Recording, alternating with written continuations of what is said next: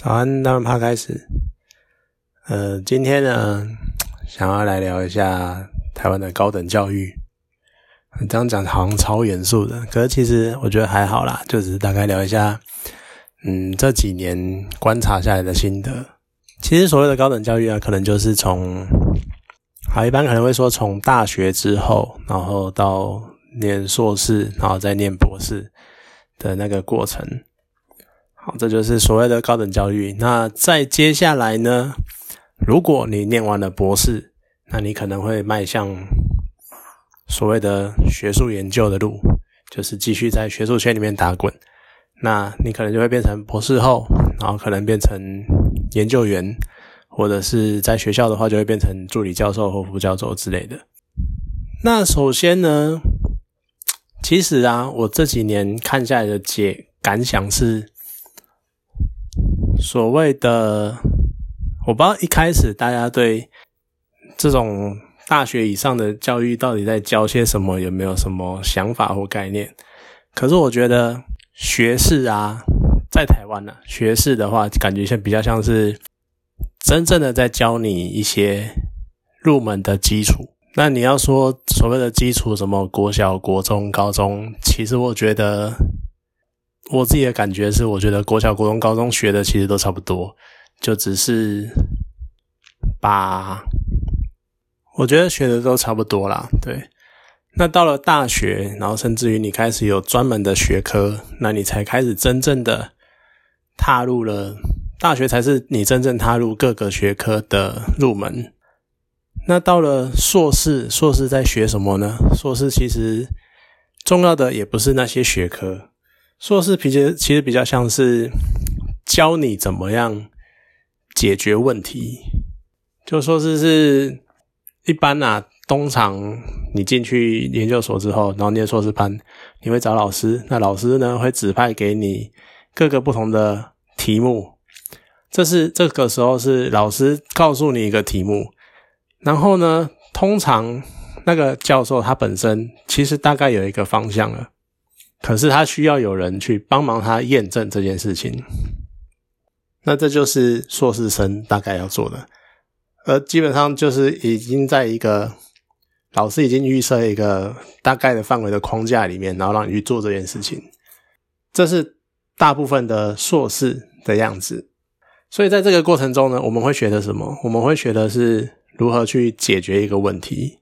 那真正到了博士的时候，要学什么？博士其实很多情况下，你是要自己去发现，在你所专精的领域里面，你接下来的问题是什么？那这就会跟他的头衔的名字其实是有关联的。像硕士或是英文 Master，其实就是你要成为你这个领域的专家，你要因为你能够解决问题，你能够解决在你这个领域。在你这个题目里面，你所遭遇到的困难，所以呢，你就成为这个领域的专家。好，对于这个领域来说，你是最厉害的。但是到了博士，其实就是中文博。为什么博？因为你要能够了解，除了你这个领域之外，其他领域对你这个领域造成的影响是什么。而在这样的过程，在这样的影互相影响跟互相的。交互作用之下，有什么问题是你还不知道，甚至于是绝大多数的人都不知道它答案是什么的，而你要去找出这个问题，然后运用你这个学门的专业知知识，然后去找出解决这个问题的方法。所以，博士其实很重要的是你要能够学会发现问题，然后发现了之后再解决它。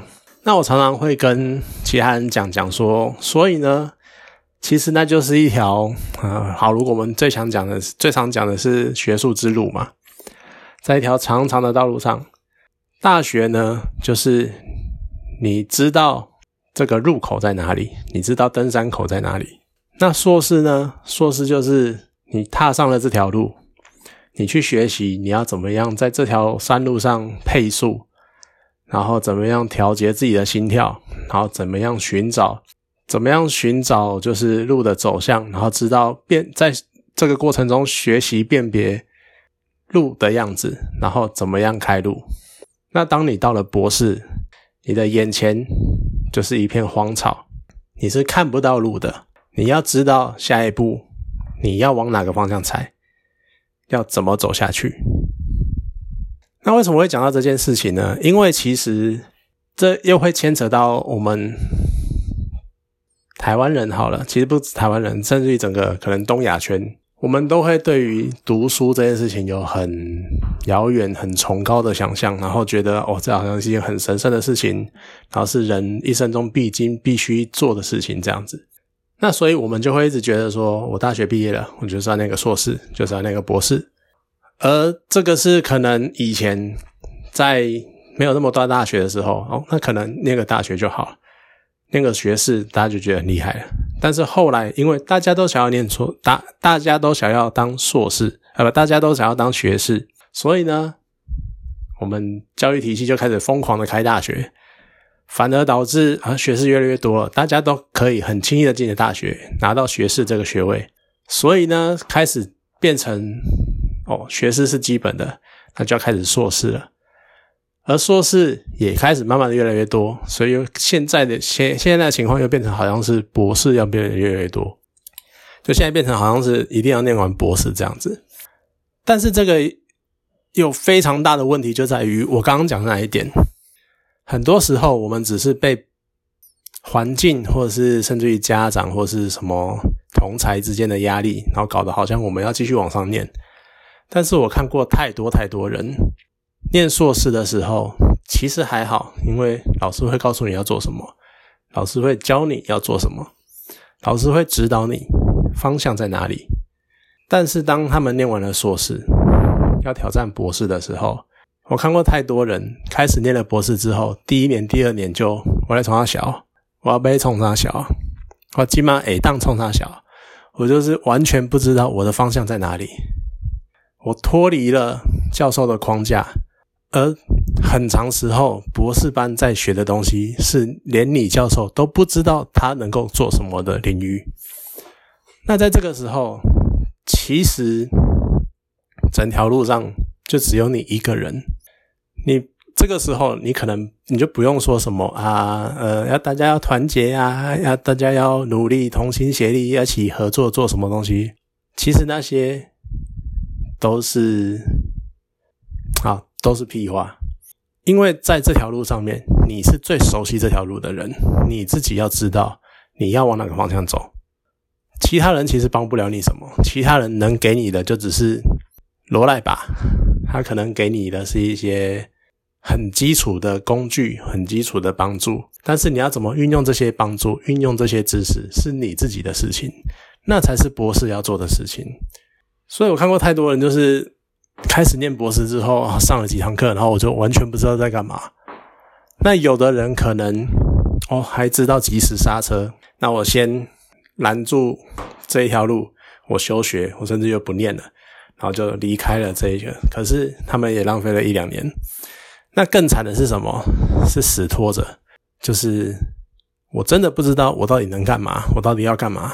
但是我又继续在这条路上面浪费我的时间，浪费我的生命，然后就这样不断的在这条路上死拖活拉撑着。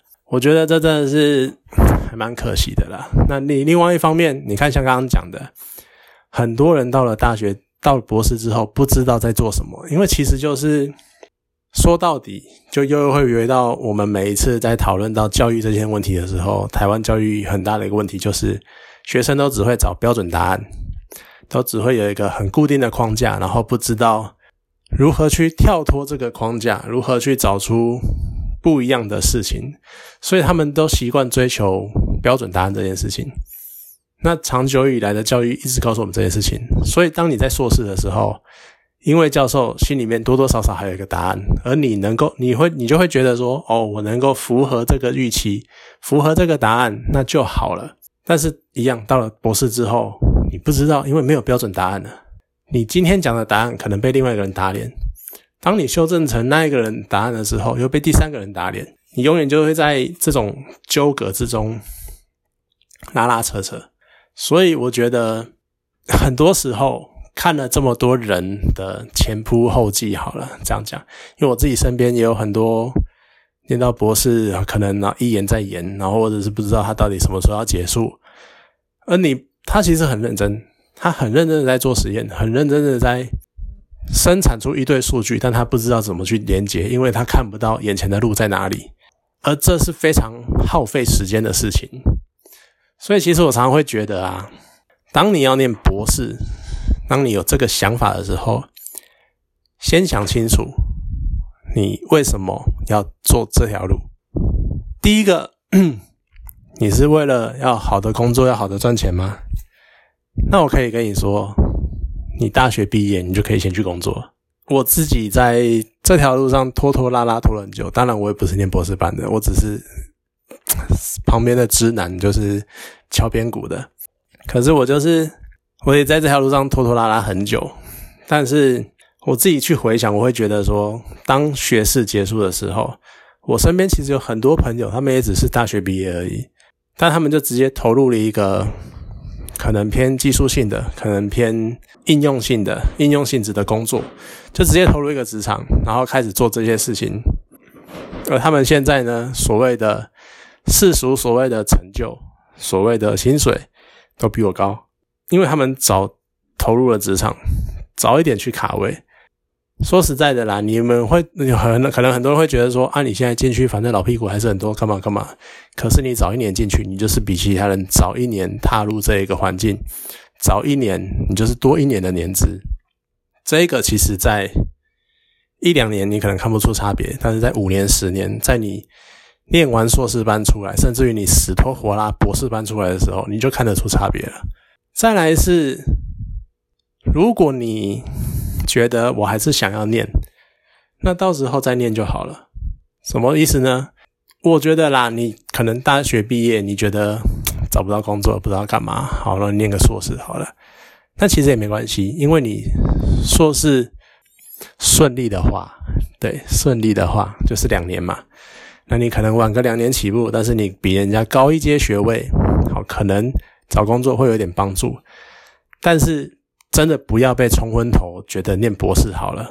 而且说一句比较不中听的，老师都会一直怂恿你念博士。很多老师会怂恿你念博士，因为他们需要人，因为他们知道这个题目有用，知道这个题目有对这个题目有兴趣，知道这个题目很棒，很有前瞻性。但是他们自己可能很多事情没有办法去做，所以他们既然你已经开始在做这件事情了，那他们就会希望你能够继续这条继续这个方向。但是我这个时候要说，其实他们不能为你的人生负责。教授、老师，他们希望你走这条路，他们希望你延续这项研究，但是他们并不一定能够为你的生计负责。而真的要对生计负责的人是你自己，所以呢，也许他们会给你一些很基础的研究经费。在台湾，可能当你到了博士级、博士班，可能两个两万好一点的，也许三万。那硕士级呢，大概就是六千吧。然后呢，你。一切的生活自理，一切的生活，什么东西都是要靠这一点钱去维持。但是你，我说真的啦，你要很有热忱，你才可以够能够不用去跟人家做比较。因为你今天拿着，然后你可能硕班的时候，你每个月拿着六千块，然后看着隔壁，然后看着好朋友他已经出去工作了，就算是每个月二十二 k。现在可能二十四 K 了，好吧，人家就是比你多十倍。虽然说人家是社畜，但是人家能赚的钱就是比你多一万八。好，那你可能会觉得说没关系，我咬着牙撑了两年，OK 过了。但是当你两年过后，甚至于到了博士班的时候，你每个月拿的是人家刚进职场的工作的薪水，但是人家可能两年之后。同样的能力，人家因为早投入职场，人家已经升到了主管，可能已经每个月三四万、四五万了。而你呢，每个月两万，然后你看着人家想买什么买什么，然后人家在考虑要不要买车，要不要买房，人家在抱怨的是房贷的压力、车贷的压力，你在抱怨的是你晚上吃饭今天晚上能不能吃超过一百块的东西？明天的房租在哪里？你那个心态，你是真的要自己去调试的，这真的是很硬的事情。所以，如果你想要讲到，所以如果你当你没办法，而这一切要靠什么？靠的是绝对不是靠你拿的那些补助经费，绝对一切都只能靠你的热情去支持这件事情。你要真的对你研究的题目很有热忱，很下定决心的稳在你这个领域，你才可以做得到无视那些诱惑这件事情。这件事情，我跟你说，永远都会有一堆说风凉话的人跟你说，你就好好的真真呃。就是坚强靠自己呀，你就稳住自己的心性啊，不要受诱惑啊，干嘛？我可以跟你说，那些都是屁。能不能够坚持住你的理想这件事情，是你自己才会知道，而且你自己面对了，你才能够了解的。别人讲什么都没有用，那是你自己才会考的。所以我今天也只是给一个大概的方向，然后告诉你们，告诉。也许你曾经，或你未来，或是你想要，或是现在在面临这个抉择的人，关于硕士、博士这条路的选择，这只是一个大概的讲法。那当然，我也只是讲我这几年看下来的身边的念硕博士人的周遭的遭遇这样子。那所以呢，我会建议的是，当你学士结束，没有。有很不错的机会，如果是你你念的是不错的科系，或者是就你有不错的科系，或者是你刚好在大学毕业之后有不错的工作机会，你就先去工作了。不管怎么说，多个两三年年资，多个实务经验，绝对比你在学校里面继续在白色巨塔里面继续关个两年，绝对好很多。甚至于有时候你真的硕士班也不止关两年。那有的时候。你可能觉得应该这样说，你就会变成说，你第一，你真的对学术学术研究很有兴趣；第二，就是你真的有很不错的题目，而说的现实一点，是你有很不错的老师，知道怎么引导你的。那你可以考虑多花两年去念个硕士，取得一个比一般人稍微高一点的起跑点。但是再往下一步要念到博士的话，我就真的非常建议你要好好的思考这件事情了。因为就像我讲的，当你踏入博士班的时候，你是认真的会看不到未来这件事情。你可能看得到光，但是你不会知道你离光还有多远。你看得到山顶，但是你不知道山顶在通往山顶的路上有多少壕沟。多少断崖？所以你能够往这条路走的话，除非你对你要的题目非常的有热忱，或者是你在念硕士的那两年很幸运的已经把桥都铺好了，你只要往上走就好。要不然呢？我觉得念博士，你可以怀抱你要成为博士这个梦想，但是最好是等你有钱。有闲的时候再来做这件事情，为什么呢？因为你有后，你有靠山，你有依靠，你的生活无余，你才能够专心的做一件事情，做一项研究。